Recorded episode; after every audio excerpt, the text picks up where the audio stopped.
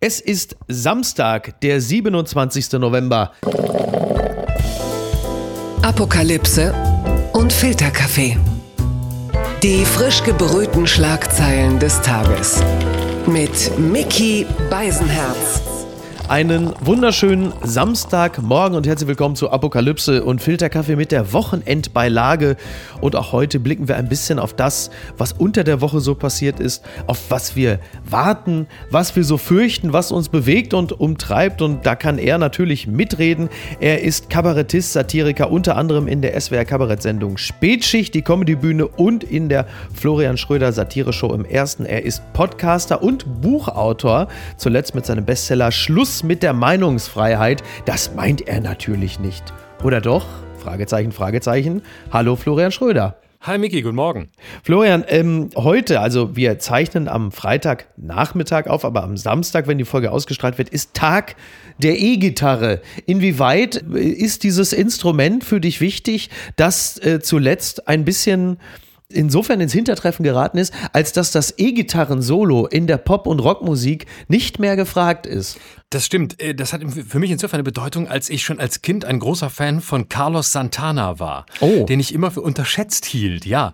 Und äh, das kam, glaube ich, daher, dass mein Vater den so mochte und dadurch bin ich von, bin ich von frühester Kindheit an mit dem aufgewachsen und äh, mochte immer die Gitarrensoli so und ich fand den fantastisch. Ich habe zwar nie Gitarre gelernt, ich habe mal eine Weile Schlagzeug gespielt, das war mein einziger Ausflug ja. ins instrumentarische Fach, aber ähm, dadurch habe ich so eine Beziehung zur E-Gitarre und immer wenn ich E-Gitarre höre, muss ich immer an Santana denken. Ach, sehr gut, okay. Ähm, ich muss bei Santana immer an den äh, VW äh, denken, der nur in Brasilien gebaut wird. Äh, bei dem E-Gitarren-Solo, also Sisi Top hat ja in ihren ungefähr 80 Jahren ihres Bestehens, haben sie nur eine echte äh, Power- Pop-Ballade äh, geschrieben, und zwar Rough Boy. Mhm. Und der Song geht ungefähr sieben Minuten.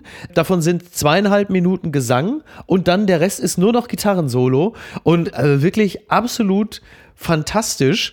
Beim Thema Gitarrenunterricht muss ich sagen, ich bin jetzt zweimal am Gitarrenunterricht gescheitert. Der eine ist irgendwie so 20 oder 25 Jahre her. Der letzte Gitarrenunterrichtsversuch, der ist ungefähr äh, zwei Jahre her. Und der äh, Gitarrenlehrer, damals wahnsinnig netter Kerl, er war aber für mich ein bisschen zu komplex. Er hatte damals schon äh, Tendenzen, mit mir über Gebäude 7 reden zu wollen beim World Trade Center. Äh, ich bin dann irgendwann ausgestiegen, Corona-bedingt. Jetzt wurde mir erzählt, er ist bereits, also, wie du dir vorstellen kannst, Impfskeptiker äh, und weiß also genau, was gut für seinen Körper ist und was nicht. Äh, so, ja, entwickeln sich die Dinge manchmal. Also Rough Boy, muss ich sagen, von CC Top, das mochte ich auch. Ich, ich mochte CC Top überhaupt auch ganz gern. Und Rough Boy habe ich aber erst in der Pubertät entdeckt, weil das habe ich dann immer gehört in, in Momenten des Liebeskummers. Und da gab es ja. bei mir sehr lange sehr viele. Und da fand ich das ganz toll. Da habe ich CC Top gehört, Rough Boy und habe mich äh, da, da so wiedergefunden und äh, fand es traurig und lag melancholisch rum und dachte, das Leben wird nie besser werden für dich. Ja, das Leben wird nie besser werden. Das Thema wird uns heute in anderer Form auch nochmal begegnen. Was für aber eine wir bleiben Überleitung. beim Liebes ja, ja, oh ja. Aber wir bleiben erstmal beim Liebeskummer, beim Vermissen. Gucken mal, wer da spricht. Rote Rosen für Merkel, schreibt der Spiegel für ihren Abschied als Kanzlerin, setzt Angela Merkel auf Emotion und DDR-Romantik. Beim großen Zapfenstreich kommenden Woche wird die Bundeswehr nach Spiegelinformationen Songs von Hildegard Knef und Nina Hagen spielen. Äh, das geht gerade so ein bisschen rum. Äh, sagt man ja die, die Setlist von Angie Merkel beim Zapfenstreich. Unter anderem Nina Hagen, du hast den äh, Farbfilm vergessen. Da erinnert sie natürlich in gewisser Hinsicht auch ein bisschen bisschen an ihre Ostvergangenheit und ich glaube tatsächlich, dass der ostdeutsche Teil der Bundesrepublik sich da auf angenehmste Art und Weise berührt fühlen wird. Das kann ich mir auch vorstellen, ja. Ich war auch ein bisschen überrascht. Ähm, also, dass, dass sie irgendwas aus der, aus der eigenen DDR-Vergangenheit holt, habe ich mir fast gedacht. Aber ich hätte ja was anderes genommen. Diese eine Band, die, die mag ich wirklich aus dem Osten, die hätte ich genommen. Wie heißt denn die? Äh, ein Song hieß irgendwie aus dem Fenster zum Fenster. Weißt du, wie die hießen? Nicht die Pulis, Aber jetzt die nicht, anderen. nicht Karat, oder was? Ich weiß es nicht mehr genau. Ich, ich gucke Oder Silly. Es gibt ja immer Silly. nur so drei Bands. Das ist ja Karat, Silly oder die Pudis, ne? Ich glaube, es war Silly. Wahrscheinlich war es ein Karat, wenn wir jetzt Silly sagen. Da schreiben sie wieder alle und beschweren sich. Also auf jeden Fall, das hätte ich verstanden, weil das hat so eine, das hat so eine Melancholie, die mir auch gefällt. Mhm. Gut, Nina Hagen, ja, ähm, kann man machen. Ja. Ist die eigentlich auch schon Impfskeptikerin? Nee, das war Nena, die ist, die ist auf die falsche Seite. Ja, das war Nena. Aber bei, bei- bei Nina Hagen, bei Nina Hagen weiß man es gerade gar nicht so genau. Ich finde natürlich, dass, dass gerade Angela Merkel ist ja wahrscheinlich die am wenigsten Nina Hagen-artige Person auf dem Total. gesamten Planeten. Ja, Ne? und auch mit Hildegard Knef hat die doch eigentlich nichts zu schaffen. Überhaupt, dass da, dass da plötzlich Emotion jetzt beim großen Zapfenstreich aufkommt, die hätte ich mir mal die letzten 16 Jahre gewünscht, war nix. Und jetzt beim Zapfenstreich kommt emotionale Musik, wobei ich sagen muss, wenn für mich soll's rote Rosen regnen von Hildegard Knef, dann bitte im Remix von Extra Breit, Ah ja. featuring Hildegard Knef. Das ist wenigstens eine coole Nummer. Das ist ein bisschen eine, Ja. eine ich sag's mal so, eine angerockte Nummer, wie wir in Lörrach in den 90ern sagten. Also mit Schlagzeug und Rock'n'Roll. Ja, ja. Und wenn sie da dann so plötzlich, ich hörte ja, sie will die Zeremonie im Sitzen abnehmen, wenn sie da dann so plötzlich aufspringt Oh. und dann einfach tanzt, dann würde ich sagen, das ist geil. Ja, wobei äh, für mich soll es rote Rosen regnen. Hat es auch schon ein bisschen was, ist das schon ein Fingerzeig in Richtung politischer Systemwechsel? Will sie damit irgendetwas ausdrücken? Hä?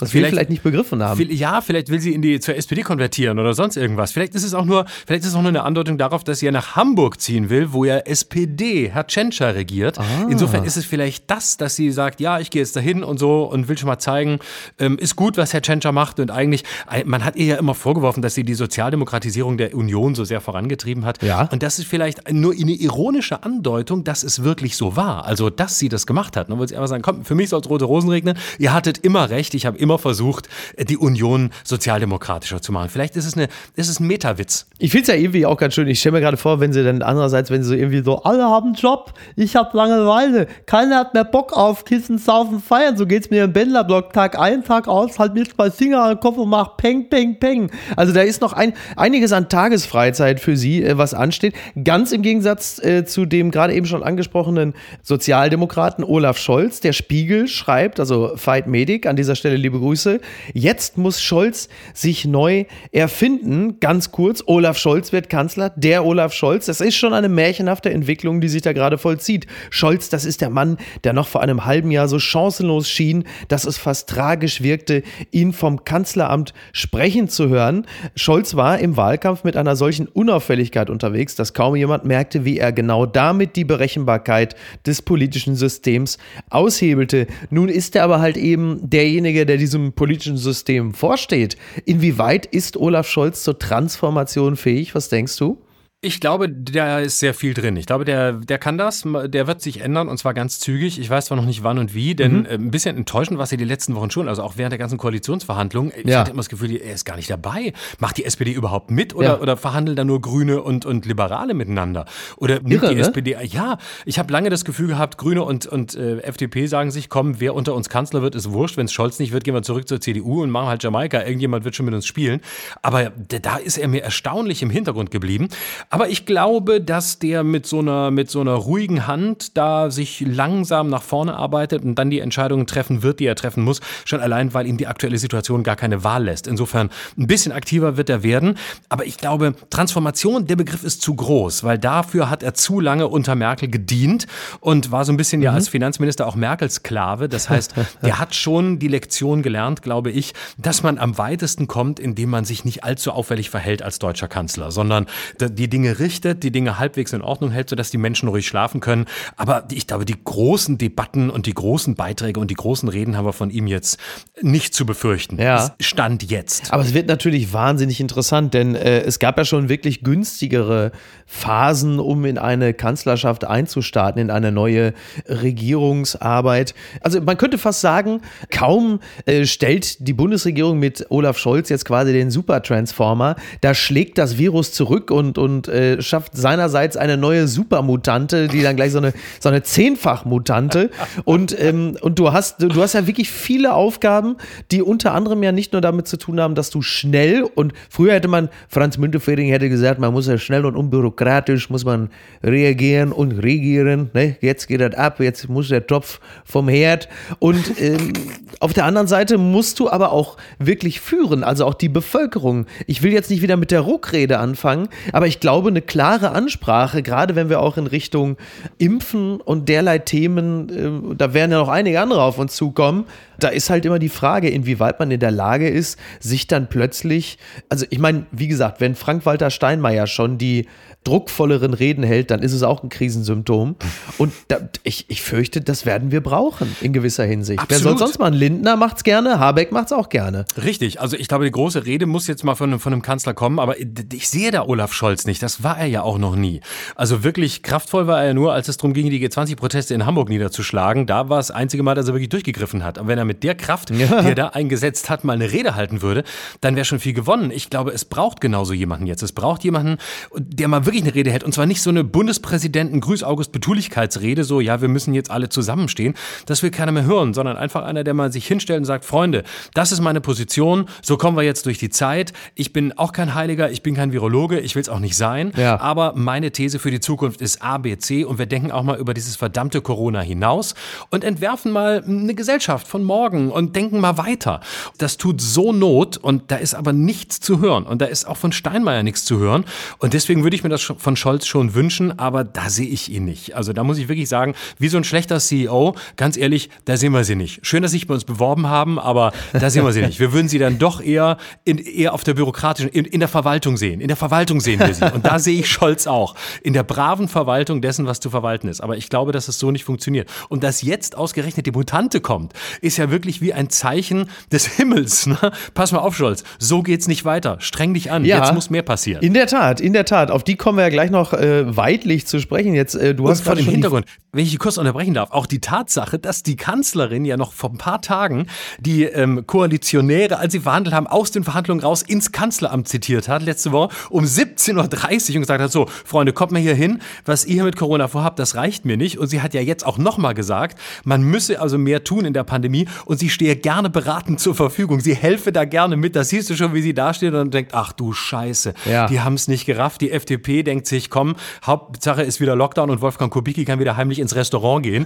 Und äh, hier, da muss ich, das kann ich denen nicht allein überlassen, den Kindern. Ja, vor allen Dingen, wenn Merkel äh, Sehnsucht äh, nach so ein paar leeren Gesichtern hatten, die äh, nicht das tun, was sie will, dann kann sie auch wieder eine MPK einberufen vorzeitig. Ne? Sagt sie, die Scheiße kenne ich schon. Das habe ich wie lange jetzt gehabt? 25 Mal? Meine Fresse. So, jetzt mal ganz schnell ins Kanzleramt. Aber gehört hat ja doch keiner. Also gerade die FDP, äh, Buschmann zuvorderst, haben mir ja wohl zu verstehen gegeben, nee, pass mal auf, wir sind jetzt hier in Charge. Und dann wird sie gesagt haben, ja, viel Spaß. Jetzt lasse ich die Triple, ach, die, die Zehnfach-Mutante auf euch los. Ja, das hat sie, hat sie persönlich in Südafrika bestellt und über Belgien einfliegen lassen. Ja. Aber das, das ist schon erstaunlich, weil jetzt höre ich doch, dass die FDP sagt, also man schließe jetzt doch nichts mehr aus. Also auch Lockdown nicht. Genau. Und auch Impfpflicht nicht. Also sie, ich glaube, die FDP wird an der Macht schnell lernen, dass die Wirklichkeit nicht so aussieht, wie man sie sich so als ähm, Hobbyliberaler, ähm, der die Welt glaubt, verstanden zu haben, gerne ausmalt.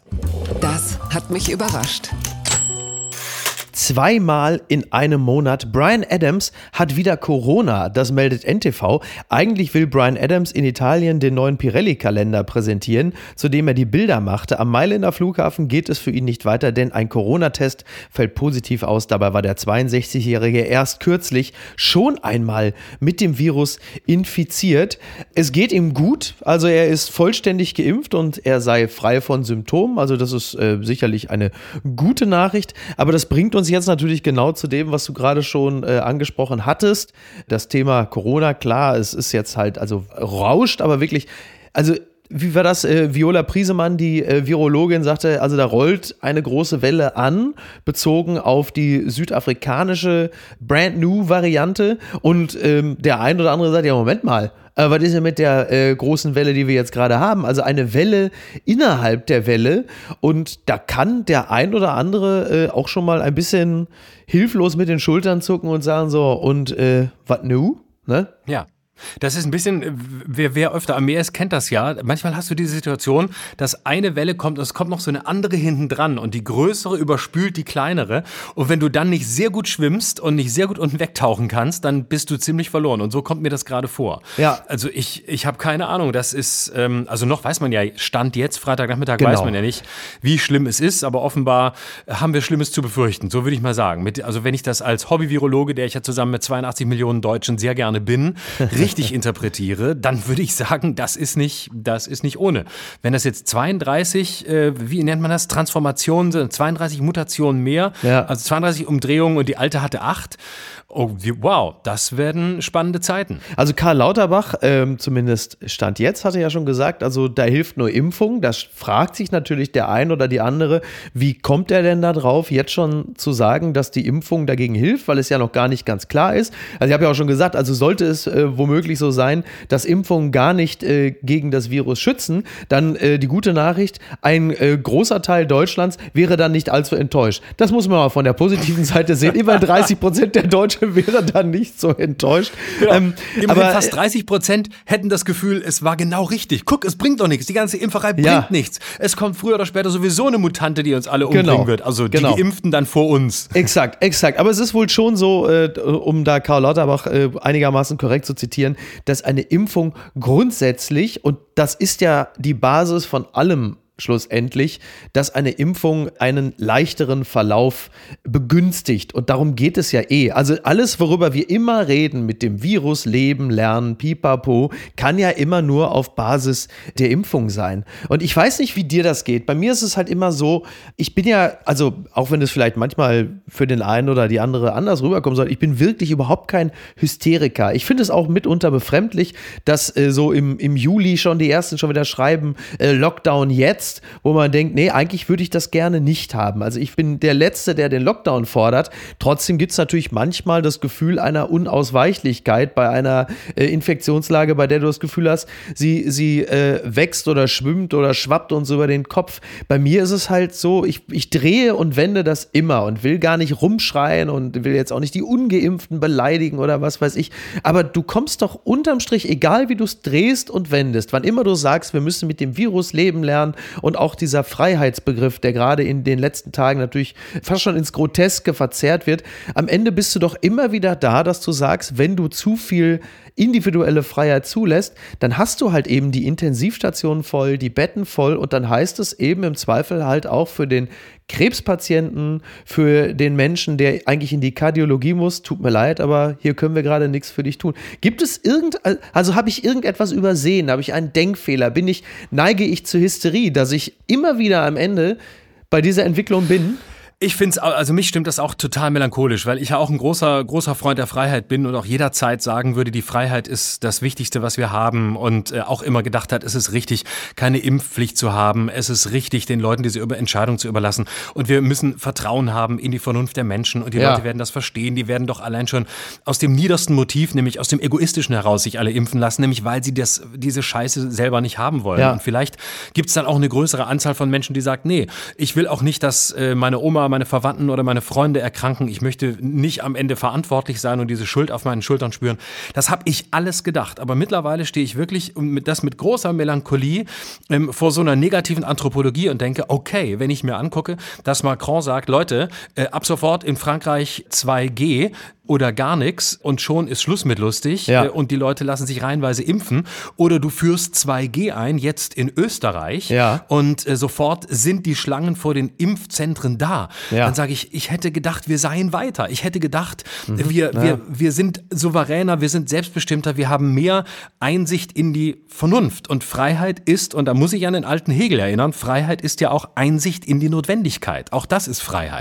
Also es ist auch, also ich finde diese, diese Vulgarisierung Politisierung des Freiheitsbegriffs auch so pervers. Ne? Also Total. sagen, ist meine Freiheit, ich lasse mich nicht impfen. Das ist so, wie wenn ich sage, Rasen ist Freiheit. Ja, du kannst für mich aus ein Freiheitsgefühl haben, wenn du rast, aber Rasen an sich, alles dürfen, ist nicht Freiheitsgefühl oder nicht Freiheit, sondern Freiheit kann auch da anfangen zu sagen, okay, es ist jetzt nun mal notwendig, dass ich das mache und dass ich diesen, diesen Peaks zulasse und auch wenn ich da nicht von überzeugt bin und wenn ich eigentlich dagegen bin und wenn ich Impfungen für nicht richtig halte, in dem Moment ist es eine pandemische Ausnahmesituation, bei allem anderen ist es freiwillig. Man muss sich nicht gegen Grippe impfen lassen, wenn man nicht will. Man muss sich gegen ganz viele Dinge nicht impfen lassen.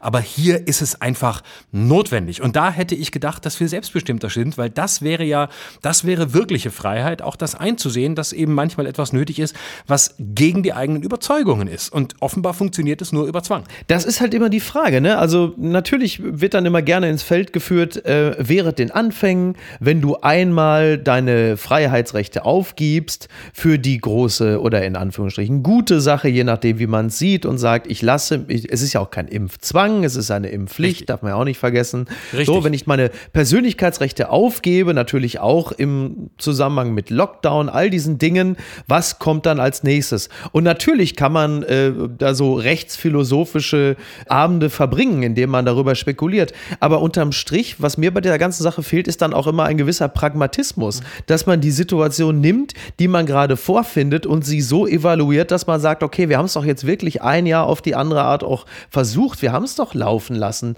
weitestgehend. Und wir merken doch, es geht nicht anders. Du hast die Beispiele aus anderen Ländern und du kannst doch mit den Statistiken aus den anderen Ländern kannst du doch immer arbeiten und sagen, pass mal auf, guckst dir doch einfach an auf der Karte. Selbst, wir hatten gestern noch in der Sendung das Beispiel Brasilien.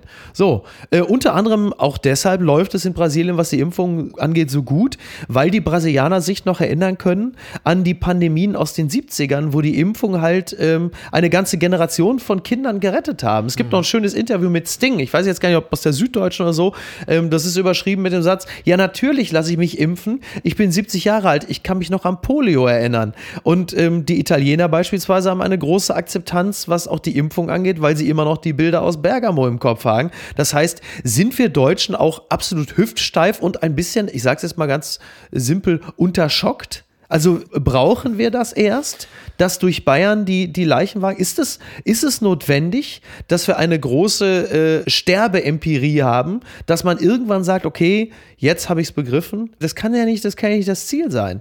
Eigentlich habe ich auch gedacht, dass es äh, nicht so ist, aber irgendwie geht es uns vielleicht bislang zu gut. Vielleicht sind wir da zu entspannt insgesamt durchgekommen. Trotz des äh, insgesamt mehr als desaströsen Krisenmanagements sehen wir mal von der ersten Welle oder dem Anfang der Pandemie ab, als ja. wir irgendwie Meister waren.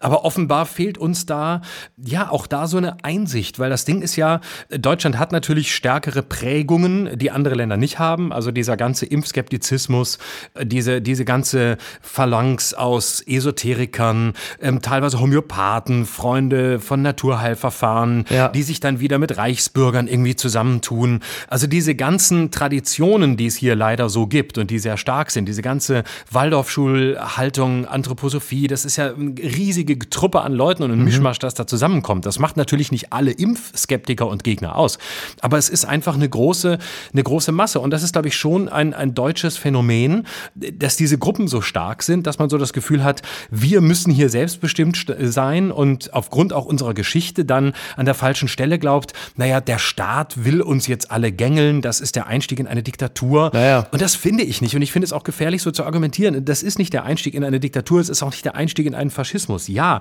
man muss hoch vorsichtig sein, wenn um in Grundrechte eingegriffen wird. Absolut, das sehe ich genauso. Und ich habe auch schon oft genug argumentiert gegen irgendwelche Vorratsdatenspeicherungen, gegen Staatstrojaner, gegen, mm, ja. gegen Überwachung, auch gerade in der Pandemie gegen diese Datenmassen, die da plötzlich durch die Gegend fließen über jeden und alles. Äh, das ist alles gefährlich, ja. Aber es ist nicht der Einstieg in eine Diktatur, weil damit macht man auch den Begriff klein und inflationiert ihn und ist dann nicht mehr hellhörig, wenn es wirklich drauf ankommt. Hier geht es um eine Notlage. Es gibt hier vielleicht keine gute Lösung, aber wir müssen trotzdem bei aller Kritik sehen, dass es hier ähm, einfach äh, sehr hilft, wenn wir halbwegs äh, vernünftig sind und eben im Zweifel auch sowas wie eine Impfung akzeptieren. Übrigens, interessanter Aspekt am Rande, der Stand jetzt am Freitagnachmittag ist, dass äh, natürlich auch, also ich zitiere mal NTV, das gab heute als Bush-Mitteilung, Südafrika, Mutante prügelt auf DAX ein. Das fand ich interessant formuliert. Scheiße. Und ich glaube, da hieß das ja, Gespräch beendet. Ich muss mich sofort um meine Aktien kümmern. Scheiße, verdammt nochmal. Ja. Das, also egal was kommt, aber das ist für mich die schlimmste Nachricht, dass jetzt der DAX betroffen ist. Wahnsinn, ne? Ja, es ist wohl so, dass die Lufthansa-Aktie natürlich direkt mal 11% runtergegangen ist. Das ist natürlich schon mal hart. Aber ist ja klar, der, der Markt äh, antizipiert natürlich das Geschehen, während HelloFresh beispielsweise rund 5% rauf ist, Lieferando und so auch. Also der Markt antizipiert natürlich das, was kommen wird. Ich gehe mal davon aus, Jeff Bezos ist jetzt bereits schon wieder 20 Milliarden reicher.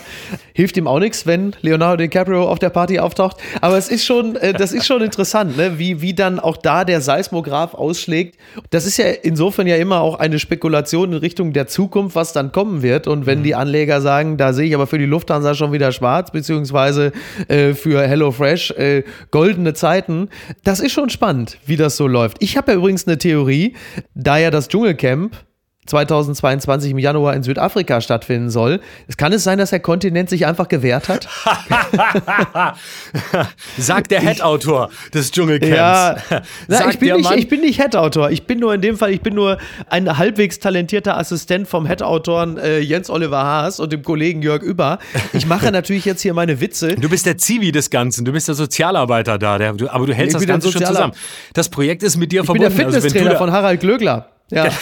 Wenn du da aussteigst aus dem Projekt, ist die Nummer am Ende, das ist dir klar. Ja, da wäre ich mir nicht so sicher, aber ich habe ja immer noch die, ich habe ja, ich habe mich ja insofern in die Sache reingearbeitet. Ich kann ja im Zweifel immer noch als D-Promi als am Lagerfeuer sitzen. Mhm. Das ist immer noch, ne, also als beschlafungsbereiter D-Promi am Lagerfeuer. Ähm, ich finde das natürlich, also ich wollte jetzt nur mein, sagen wir, mein persönliches minderschweres Schicksal wollte ich jetzt nicht über alles hängen. Also aus beruflicher Sicht ist das natürlich absolut beschissen und habe wirklich wirklich ernsthaftes Mitgefühl äh, für die Kollegen von RTL, die sich da, äh, wie man so schön sagt, im Ruhrgebiet die Kuntewund gearbeitet haben, um irgendwie eine Situation zu schaffen, in der man infektionsgeschützt eine solche Fernsehsendung mit einem derartigen logistischen Aufwand auf die Beine stellen kann, ohne sich auch in epidemiologischer Sicht in irgendeiner Form zu versündigen.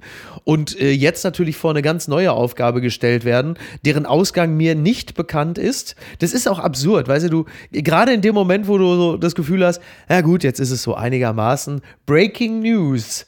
New Variant äh, in South Africa und denkst so, ah ja, okay. Ich merke bei mir selber so ein, so ein Gefühl von schon fast grenzgläubigem Schulterzucken. Also dieses Inshallah ist mir mittlerweile schon äh, so, so in Fleisch und Blut übergegangen. Ich merke ganz häufig, dass ich wirklich schon so ich zahle ja noch Kirchensteuer. Vielleicht wird es Zeit da langsam, wobei die Kirchen darf man bald ja auch nicht mehr. Das ist ja auch schon wieder vorbei. Das ist wirklich. Ein, also, ah ja, das habe ich tatsächlich nicht mehr. Das hatte ich in den früheren Wellen stärker, ja. dass ich so dachte, ach komm, das kommt alles, wie es kommt, mal sehen und irgendwie mhm. wird man das schon alles hinkriegen. Ja. Aber mittlerweile merke ich, dass mich das total nervt, diese Unvorhersehbarkeit, dass mir das total auf den Sack geht. Und zwar weniger die Tatsache, dass eine Entscheidung getroffen wird. Ich will auch keinen Lockdown, um Gottes Willen. Aber weniger die, die Drohung, dass das kommt, sondern dieses absolut Unvorhersehbare Vorhersehbare. Jeden Tag wieder was anderes. Jeden Tag kann alles passieren. Ja. Das finde ich wirklich mittlerweile unerträglich. Liegt vielleicht auch daran, dass ich gerade trotz allem, da ich Termine habe, einen Jahresrückblick vorbereite mit dem Titel Schluss jetzt, mit dem ich im Dezember und Januar eigentlich auf Tour bin. Oh, und da die Veranstalter bisher sagen, wir machen hier 2G, 2G Plus und solange wir hier können, ja, ja. lassen wir rein, muss ich halt eine Show machen. Ich kann ja nicht hinkommen und sagen, ach Leute, ich dachte, es fällt aus. Ist ja, kein Lockdown oder was? Ja, Dann absolut. ich wieder. Absolut. Ja, ja, das wird spannend. Also bei mir ist natürlich auch schon wieder was ausgefallen und ich bin jetzt mal äh, gespannt, wie das noch so im Dezember Dezember läuft, aber naja. Bei mir auch. Ich wäre gestern in Plauen gewesen, in Plauen in, Sachsen und da sagten die Leute, wenn wir hier 2G machen, da kommt keiner mehr. Ja, ich war am 9. Dezember wäre ich in Leipzig gewesen. Ich habe mich wirklich auf Leipzig gefreut, weil das Publikum so toll da ist. Das kann mhm. ich aus Erfahrung immer wieder sagen. Ja. Und das ist einfach schade. Also einfach nur schade, aber natürlich äh, völlig nachvollziehbar. So. Ja. Naja, komm, lassen wir das mal. Das gibt's doch gar nicht. Ganz andere Probleme. Zypern sitzt auf Berg von 6 Millionen Kilogramm Halloumi. Das berichtet äh, Yahoo. In Zypern stapeln sich 6 Millionen Kilogramm Halloumi. In den Lagern habe sich diese Riesenmenge des Grillkäses angesammelt, weil die Nachfrage im In- und Ausland in der Corona-Pandemie eingebrochen sei, sagte Handelsminister Natas Pilides am Dienstag vor dem Parlament. Äh, die Älteren erinnern sich noch an den Butterberg, Helmut Kohls Butterberg. Und jetzt gibt es halt Mount Halloumi da irgendwo auf Zypern. Und jetzt äh, natürlich äh, ein bisschen das Problem unserer Zeit wäre jetzt zum Beispiel Himmelfahrt oder so, dann würden natürlich die ganzen Uwes und Volkers am Schwenkgrill das aber sowas von, von weggrillen. Das wäre aber innerhalb weniger Wochen wäre das alles weg. Und was machen wir jetzt mit dem ganzen Zeug? Ab nach England. Die Supermärkte sind angeblich doch leer. Die können es doch brauchen, ja. Schick's zu Boris und schick's dahin. Schick ein bisschen was zu uns für einen Lockdown, damit wir endlich mal was anderes horten als nur Nudeln und Klopapier wie beim ersten Lockdown, ja. Sondern dass mal wirklich was ordentliches gehortet wird. Deswegen Großbritannien, Großteil, den Rest zu uns. Ich bin gar nicht so ein Halloumi Halloumi-Fan. Also es kann gerne zu den Nachbarn gehen. Ich brauch's nicht. Ja, er ist okay, ne? Aber man kann den halt tatsächlich auch von der Konsistenz her auch wunderbar zum Beispiel als Küchenschwamm benutzen. Dafür eignet er sich auch sehr, sehr gut. Der ist ja so halb fest. Also das ja, geht ja, auch stimmt. sehr, sehr gut. Da sind einige Dinge, einige Dinge möglich äh, in schmalen Scheiben, wenn das Klopapier. Gut. Die unbequeme Meinung. Ist immer weniger auszuhalten. So scheint es, und das weiß natürlich niemand besser als du, der du das Buch geschrieben hast. Schluss mit der Meinungsfreiheit. Und jetzt der aktuelle Stand der Dinge. Äh, was ist dir begegnet infolge der Veröffentlichung des Buches, das, wenn ich mich nicht irre, im September rausgekommen ist? Genau, Ende September, genau. Mhm. Ja. Ach ja, es war eigentlich äh, recht angenehm. Also es gab natürlich so die üblichen Verdächtigen, die sich dann aufgeregt haben, ohne es gelesen zu haben. Das ist natürlich ganz wichtig. Oh Gott. Wer, wer äh, sind die üblichen Verdächtigen? Du musst keine Namen nennen, aber so, so in etwa. Also es gibt ja dann im Grunde genommen gibt es ja so zwei Lager, die einem da begegnen. Du, du hast ja zum Beispiel im Interview mit dem Spiegel gesagt, es gibt eine inquisitorische linksidentitäre Fraktion, die jede Sprecherposition über das Gesagte stellt. Rechte und Reaktionäre suchen Führer, Progressive suchen suchen Heilige. Das ist ja so ein bisschen so die, die Kernthese des ja. Buches, zumindest ist mir das so, so rübergekommen. Und das sind vermutlich dann exakt auch, sind es beide Lager, die dir begegnen, oder ist es vor allen Dingen die linksidentitäre Fraktion, die auf dein Buch reagiert? Es ist tatsächlich eher die, die linksidentitäre Fraktion, äh, wenn dann, äh, aber auch das ist vollkommen okay. Ähm, ich glaube, die, die, ganzen, die ganzen rechten äh, Reaktionären, die lesen es gar nicht, die denken schon, die haben mich eh schon, äh, mhm. für die bin ich ein linksgrün versifftes äh, Systemclown-Arschloch. Das heißt, die nehmen das, die kümmern, kümmern sich Geht ja gar nicht ähnlich. drum. ja. weißt du, die, die kümmern sich da nicht drum. Aber die anderen denken, oh, jetzt da, jetzt, für die bin ich ja quasi auf der anderen Seite, für die bin ich schon reaktionär. Und äh, die kümmern sich dann drum, weil sie denken, oh, jetzt, jetzt äh, macht er da was. Und sie sind ja dann auch sehr aggressiv aggressiv und äh, schreiben dann auch gleich, äh, das, was, das kann ja wohl nichts werden und verstehen den Titel falsch und schreiben dann, hä, äh, vor, vor zwei Jahren hat er sich noch aufgeregt, dass, der, dass die Woody Allen-Biografie in Deutschland nicht erscheinen sollte und jetzt fordert er Schluss mit der Meinungsfreiheit ja. und sind aber so ironiefrei, dass sie noch nicht mal raffen, was der Titel ist, geschweige denn das Buch gelesen zu haben.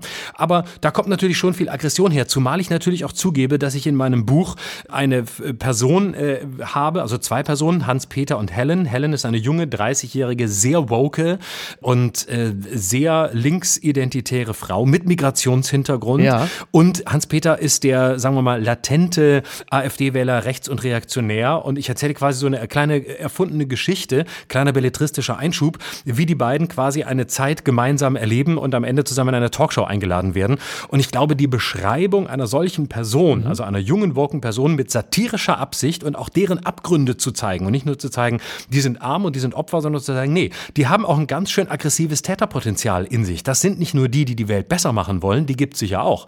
Aber auch da gibt es Leute, die, sagen wir mal, eine, eine reaktionäre, eine linksreaktionäre Kraft haben und sehr interessiert dran sind, Menschen aus dem Diskurs radikal zu eliminieren. Ja, du selber sagst ja in dem Spiegel-Interview unter anderem auch, ich kann doch nichts dafür, dass ich eine weiße Hautfarbe habe und ein Mann bin. Was ja bedeutet, dass du dich von manchen Debatten naja, was heißt nicht exkludiert fühlst, aber dich auch nicht, äh, nicht ausschließen lassen willst, ja. weil du sagst, ich muss doch bei bestimmten Themen doch das Recht haben, mitzudiskutieren. Und natürlich kenne ich Sätze wie halt die Schnauze, äh, du als äh, Mittelalter oder alter weißer Mann, je nachdem aus welcher Perspektive man blickt, hast da nicht mitzureden. Ich kenne diese Themen, ich habe teilweise selber schon in solchen Runden gesessen. Klar, ne, wir alle wissen ja, über welche Runden ich da rede. Ähm, Nein, keine und kann, Ahnung. Und kann, und kann natürlich, ich kann die Kritik ja ähm, durch durchaus, also das ist halt genau, und das ist ja exakt der Punkt. Es ist ja immer dieser Weg zu versuchen, wo endet die Kritik und wo beginnt die äh, fast schon organisierte Beleidigung, die unterm Strich ja nichts erreicht, außer einer weiteren Verkapselung verschiedenster Blasen, mhm. die sich nach Möglichkeit nicht mehr begegnen sollen. Genau. Also das ist halt die Frage. Also was wollen wir denn? Oder also wie ich gehe, nehmen wir mal an, dass du, ich und die äh, woke linksidentitäre Aktivistin, die du in deinem Buch beschreibst, dass wir alle in etwa dieselbe Gesellschaft im Blick haben. Und ja, das ist ja der Fall. Natürlich. Woran krankt es dann gerade? Also es krankt einfach äh, daran, dass da zwei Seiten stehen, die Rechtsreaktionären und die, die Linksidentitären, die äh, quasi versuchen, den Diskurs zu bestimmen, das über weite Strecken auch tun mhm. und dabei hochintolerant sind. Und ähm, das Problem mit den, mit den Rechten und Rechtsextremisten, die immer noch das bedeutend größere Problem gesamtgesellschaftlich sind, das muss man an der Stelle mal ganz klar darstellen. Das ja. ist keine Hufeisentheorie und es geht auch nicht darum, die beiden gegeneinander ähm, äh, aufzustellen oder anzustacheln oder zu behaupten, das eine ist schlimmer und das andere weniger. Was schlimmer ist, ist klar und das ist der Rechtsextremismus. Punkt. Ja. Das ist nicht zu diskutieren. Aber gucken wir uns die andere Seite an. Das Problem ist ja tatsächlich, dass man äh, äh, überhaupt so in, in einer eigentlich aufgeklärten Gruppierung wie einer Linken, wo mhm. du denkst, die sind progressiv, die wollen eine Gesellschaft, die ähm, bunt ist und die ähm, eben nicht auf Identität beruht, sondern auf Universalismus. Wir sind alle gleich. Da hat sich äh, dieser reaktionäre Teil mittlerweile gebildet, der glaubt festlegen zu können, wer worüber sprechen darf und worüber nicht. Und der dann eben sagt, du, wir beide sind mittelalte weiße Männer, dazu habt ihr zu schweigen. Und das finde ich falsch. Wir haben zuzuhören. Das ist der entscheidende Punkt, ja. Und die grundsätzliche psychologische Herangehensweise zu sagen, Menschen, die etwas erfahren haben, beispielsweise in einer Form Opfer von Rassismus sind, wie wir beide es ohne Zweifel hier nicht werden können, ja. diese Menschen, denen ist zunächst mal zuzuhören und die haben einfach Recht, weil sie Erfahrungen machen, die wir nicht machen. Völlig richtig. Genau.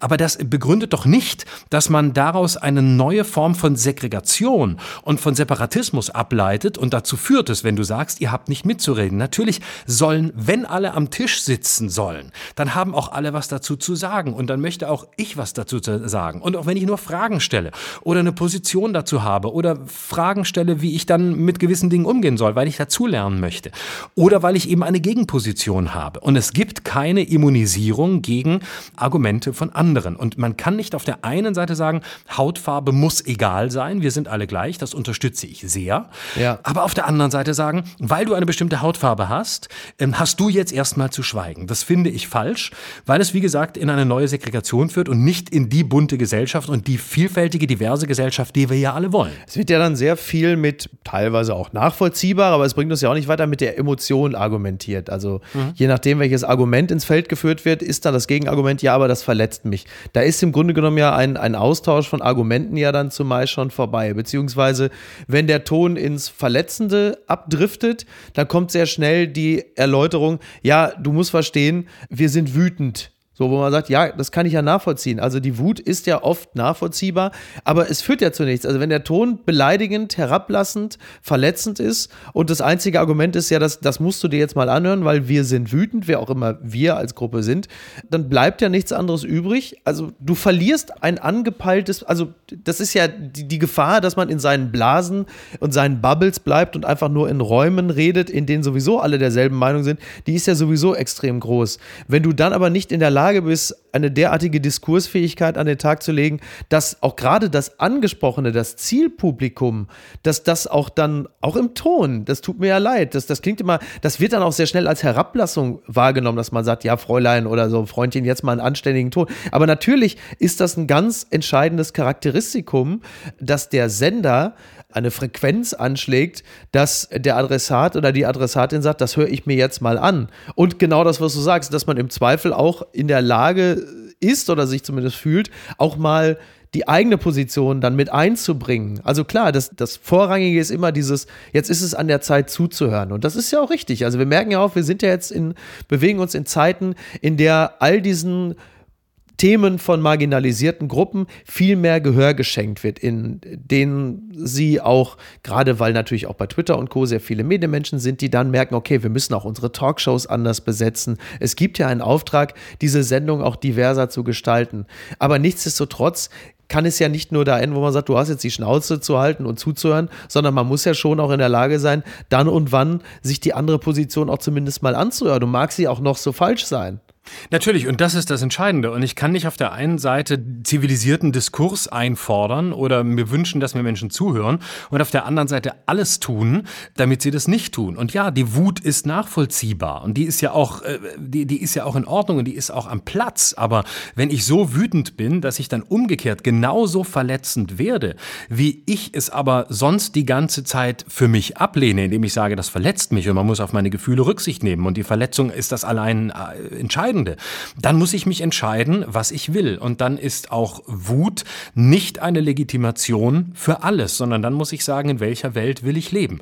Und entweder ich bin jemand, ich sage, okay, ich möchte gern austeilen, ich möchte alle meine Wut spüren lassen, dann muss ich aber auch verdammt tolerant sein beim Einstecken. Dann muss ich nämlich auch damit rechnen, dass Gegenwut kommt. Oder ich sage für mich, ich bin verletzlich, ich bin sehr sensibel, ich habe sehr viele sensible Punkte, ich möchte, dass die respektiert werden. Dann muss ich aber mindestens auch versuchen, den Beitrag zu leisten, dass andere dann auch Lust haben, mir so gegenüberzutreten, indem ich dann selbst sensibel bin. Und mein, mein Eindruck ist häufig, ist es die umgekehrte Richtung, nämlich Empfindlichkeit für sich selbst, Empörung für andere. Also drauf auf die anderen. Ja. Aber wenn es dann zurückschallt, dann, also ich bin aber für mich wahnsinnig empfindend. Du, mir tust du aber weh.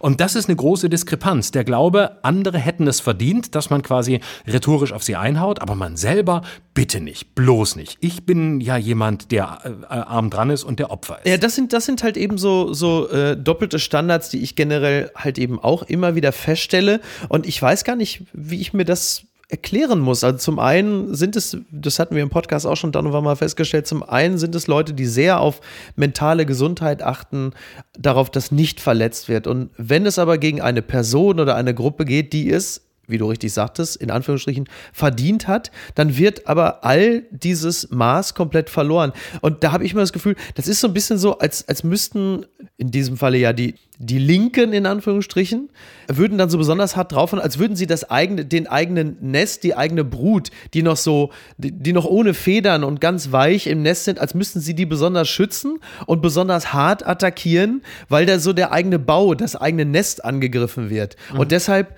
ist diese Aggression da, weil es äh, mitunter eine von mir aus auch eine marginalisierte Gruppe gibt, die natürlich ein bisschen Jahre oder Jahrzehnte oder Jahrhunderte lang ins Hintertreffen geraten ist und deswegen ein bisschen mehr Kredit haben sollte, wenn es darum geht, das Verhältnis Sensibilität einfordern dürfen, aber im Austeilen halt ungleich härter zu sein, weil dort so eine Jahrzehnte oder Jahrhundertelange Unwucht da ist. Hm.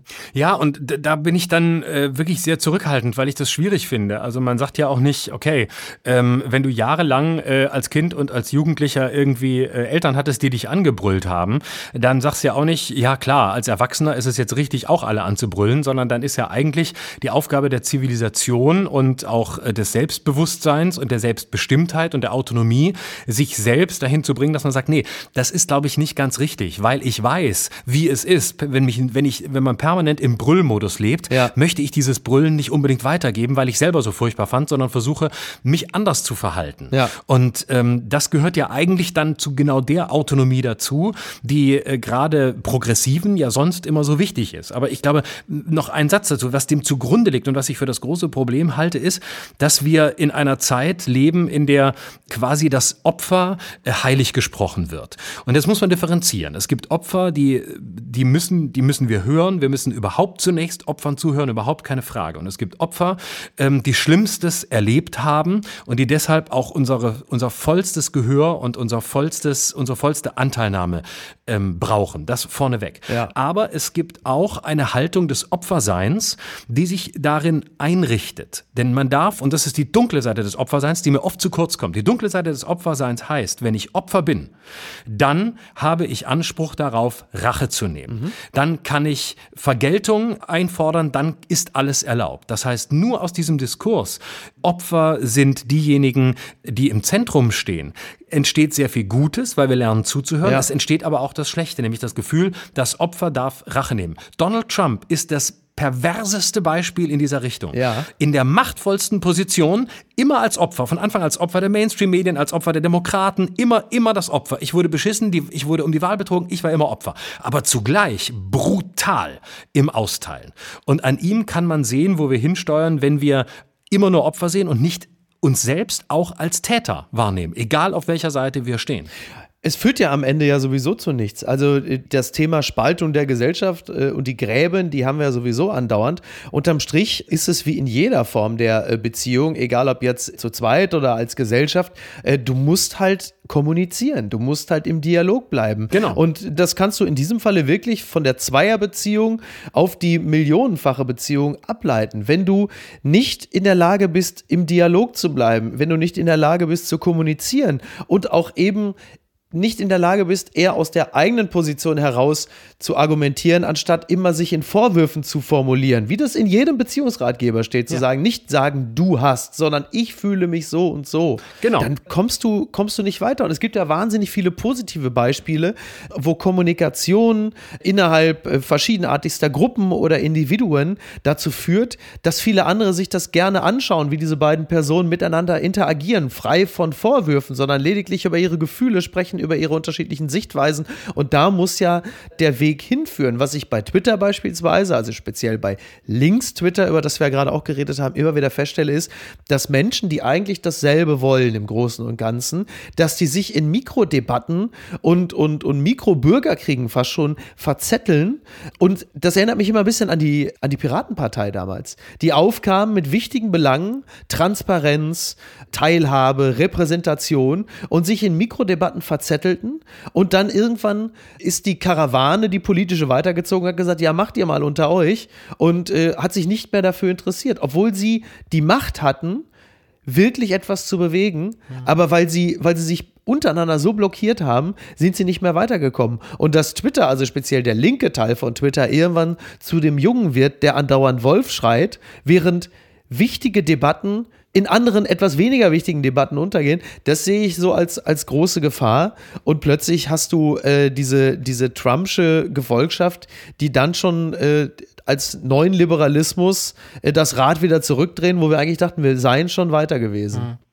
Ja, und es ist, glaube ich, eine, ähm, es ist eine zutiefst äh, ähm, narzisstische Struktur, die dem Ganzen zugrunde liegt. Also das ähm, ist auch die These meines, meines Buchs, äh, Schluss mit der Meinungsfreiheit, dass wir hier eine, das Problem ist, wir haben eine, eine Struktur, die ausschließlich vom eigenen Ich ausgeht. Ne? Und ähm, das hat man bei gewissen Gruppen nicht anders erwartet. Bei rechten Reaktionären wunderst du dich nicht, die sagen halt, äh, da kommt der Ausländer, da kommt der Moslem, der macht uns alle tot, ja. ich will nicht, dass der kommt. Ne? So, das ist die primitive Weise dort. Das ist die Form der Reinheit, die diese Truppe will, die immer in am Ende immer in Nationalismus und äh, immer dahin führt, wo wir wissen, wo es hinführt, nämlich äh, in, in die schlimmste Barbarei. Und dann gibt es aber auf der anderen Seite eine verwandte Reinheitsfantasie, nämlich die Reinheit des Moralischen, die Reinheit des Sprechens. Das heißt, derjenige, der spricht, soll so rein wie möglich sein. Also das heißt, er darf, er muss fehlerfrei sein, er soll am besten sich nie die Hände schmutzig gemacht haben und dann nur darf er mitsprechen. Und mhm. das halte ich für gefährlich, weil es gibt keine moralische Reinheit. Reinheit. Und es ist auch nicht das Ziel, moralisch rein zu sein. Es ist noch nicht mal das Ziel,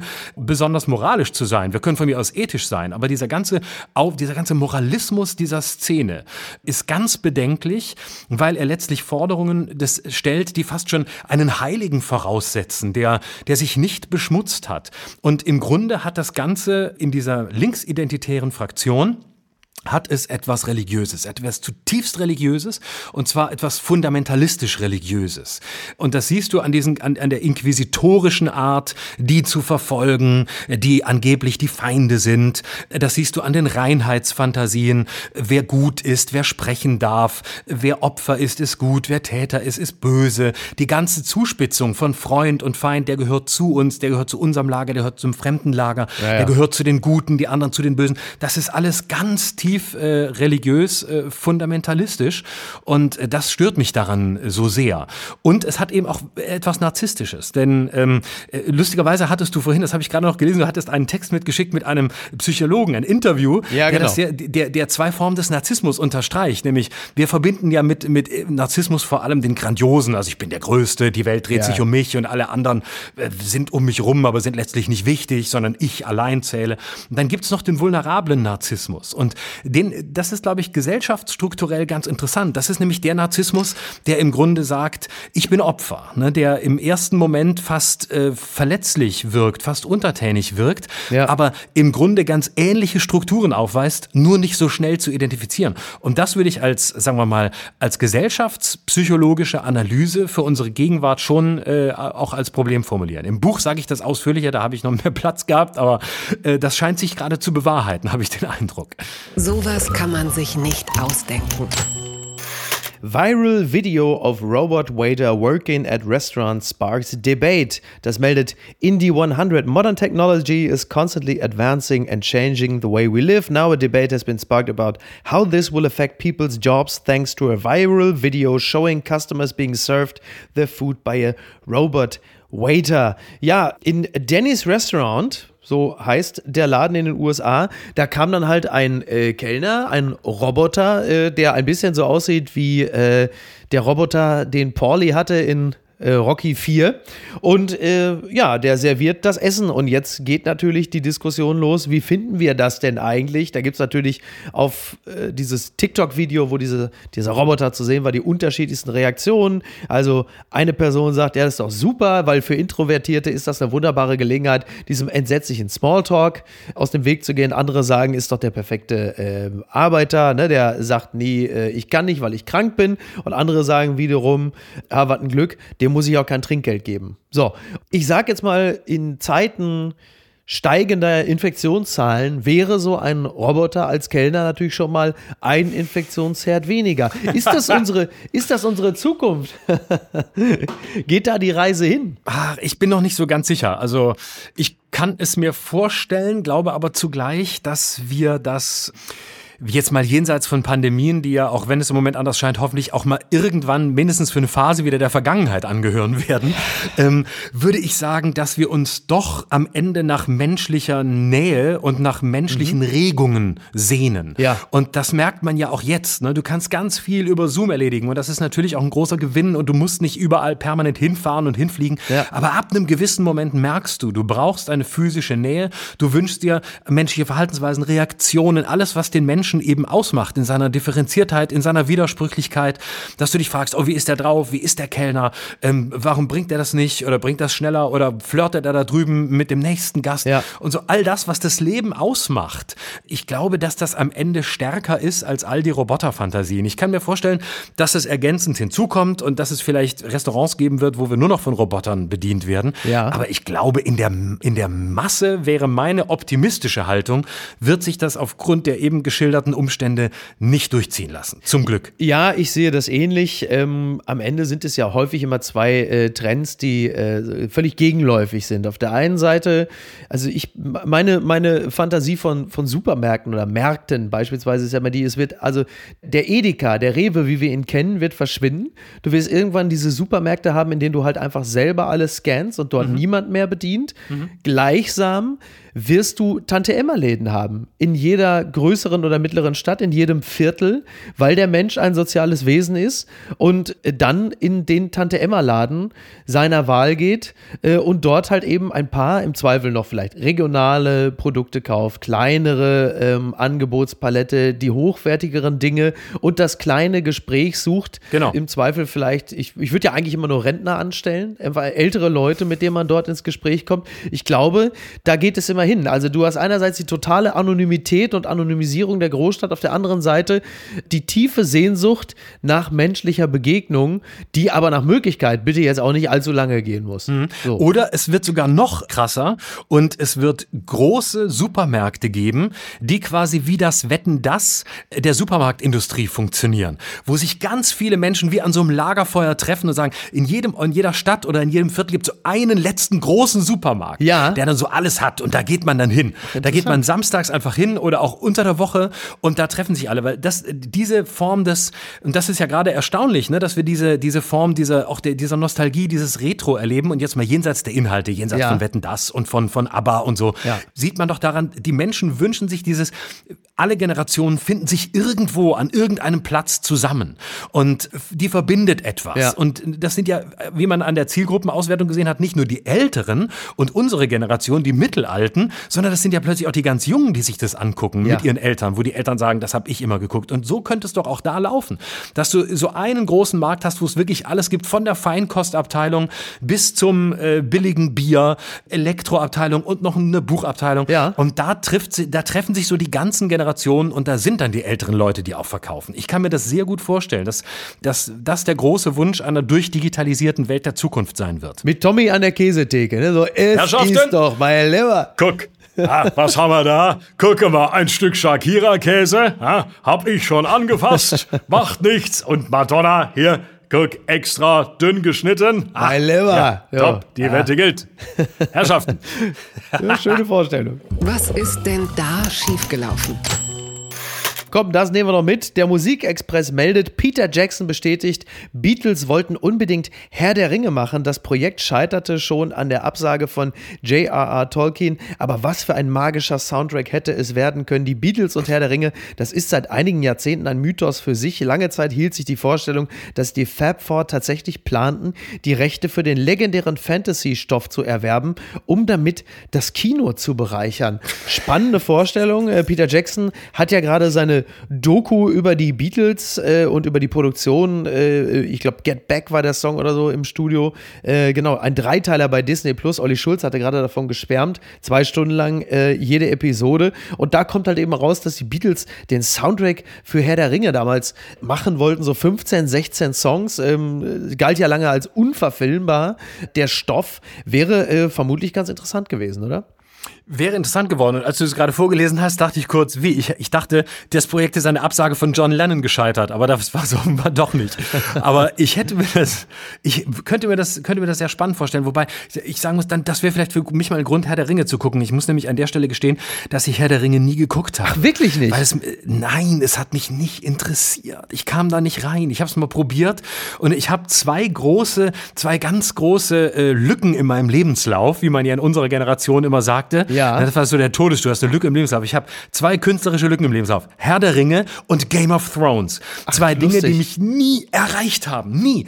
Obwohl ich sonst dem nicht abgeneigt bin. Aber so dieses, dieser ganze Fantasy-Stoff, das ist mir, ich, ich kam hm. da nicht, ich kam da nicht rein. Hast du einen Trick, wie ich, was ich tun muss? Ich bin ja ein denkbar schlechter Berater, weil ich äh, Herr der Ringe mit, mit Ach und Krach und Hängen und Würgen gerade eben noch im Kino geguckt hatte mhm. und äh, Game of Thrones nicht eine Sekunde davon auch gesehen nicht. habe. Mich auch Guck. weder für den Hobbit interessiert interessiere, auch für die Bücher nicht. Selbst Harry ich Potter, äh, auch nicht. maximal ein Film, interessiert mich null. Ich weiß gar nicht null. warum. Ich Danke. bin äh, grundsätzlich ein relativ fantasiebegabter Mensch, aber ja. äh, wenn ich ja. Science Fiction sehen will, dann äh, weiß ich nicht, dann gucke ich, was Elon Musk twittert oder, ja. Keine Ahnung. Aber also, genau äh, so geht's mir. Genau so. Ja. Und ich habe, äh, das Schöne ist, dass ich endlich in dir jetzt jemanden habe, der das mal ähnlich empfindet. Ja, ja. Weil wenn du das sonst sagst und erzählst, ja, weder Herr der Ringe noch Game of Thrones, ich kenne nur Leute, die mich mit völlig schockiertem Blick angucken. Ja, ja. Was bist du für ein Banause? Wie kannst du dir das entgehen lassen? Das ist doch sensationell. Ja. Gerade das musst du gesehen haben. Und dann sage ich, ja, Entschuldigung, ich kann dagegenhalten. Ähm, Fargo, House of Cards, äh, Breaking Bad, alles Mögliche. Tausend Serien, die ich Ja. gesehen habe.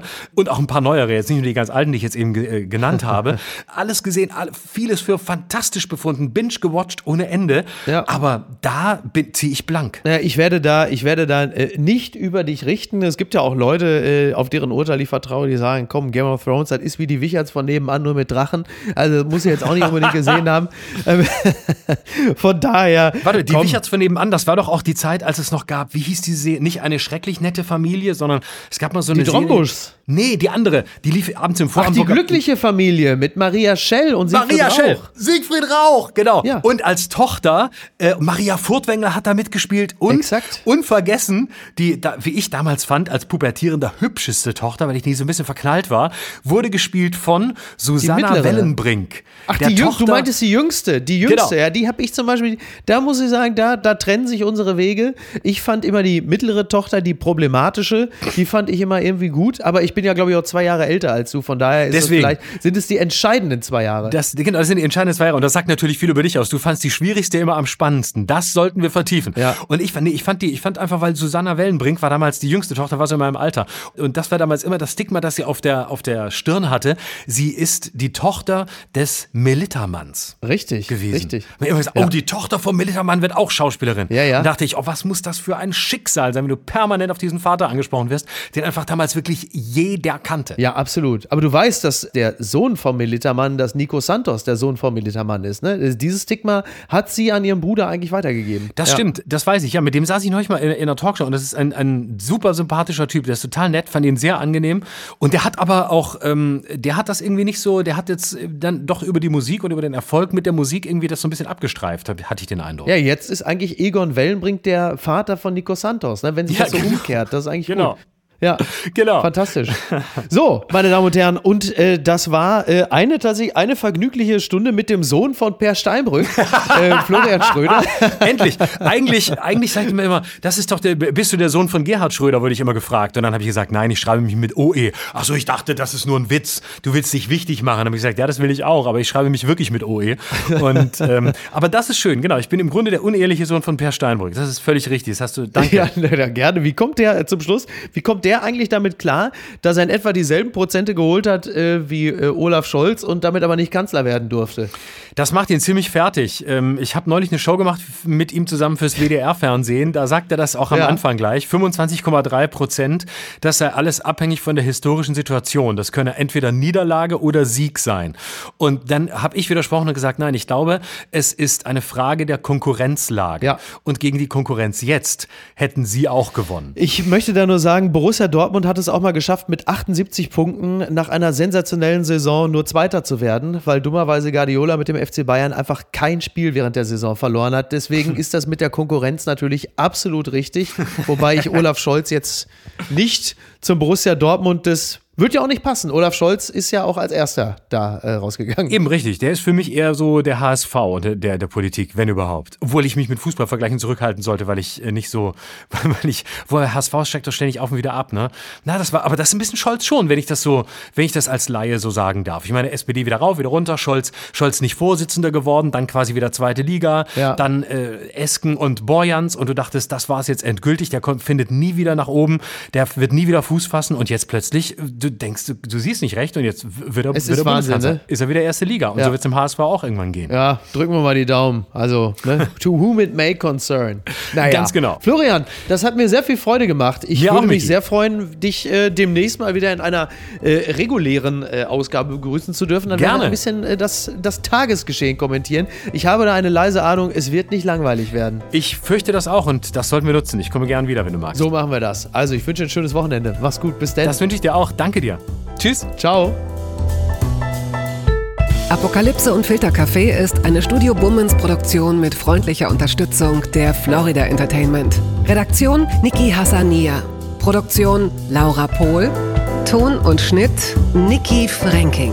Neue Episoden gibt es jede Woche montags, mittwochs und freitags, überall, wo es Podcasts gibt. Stimme der Vernunft und unerreicht gute Sprecherin der Rubriken Bettina Rust.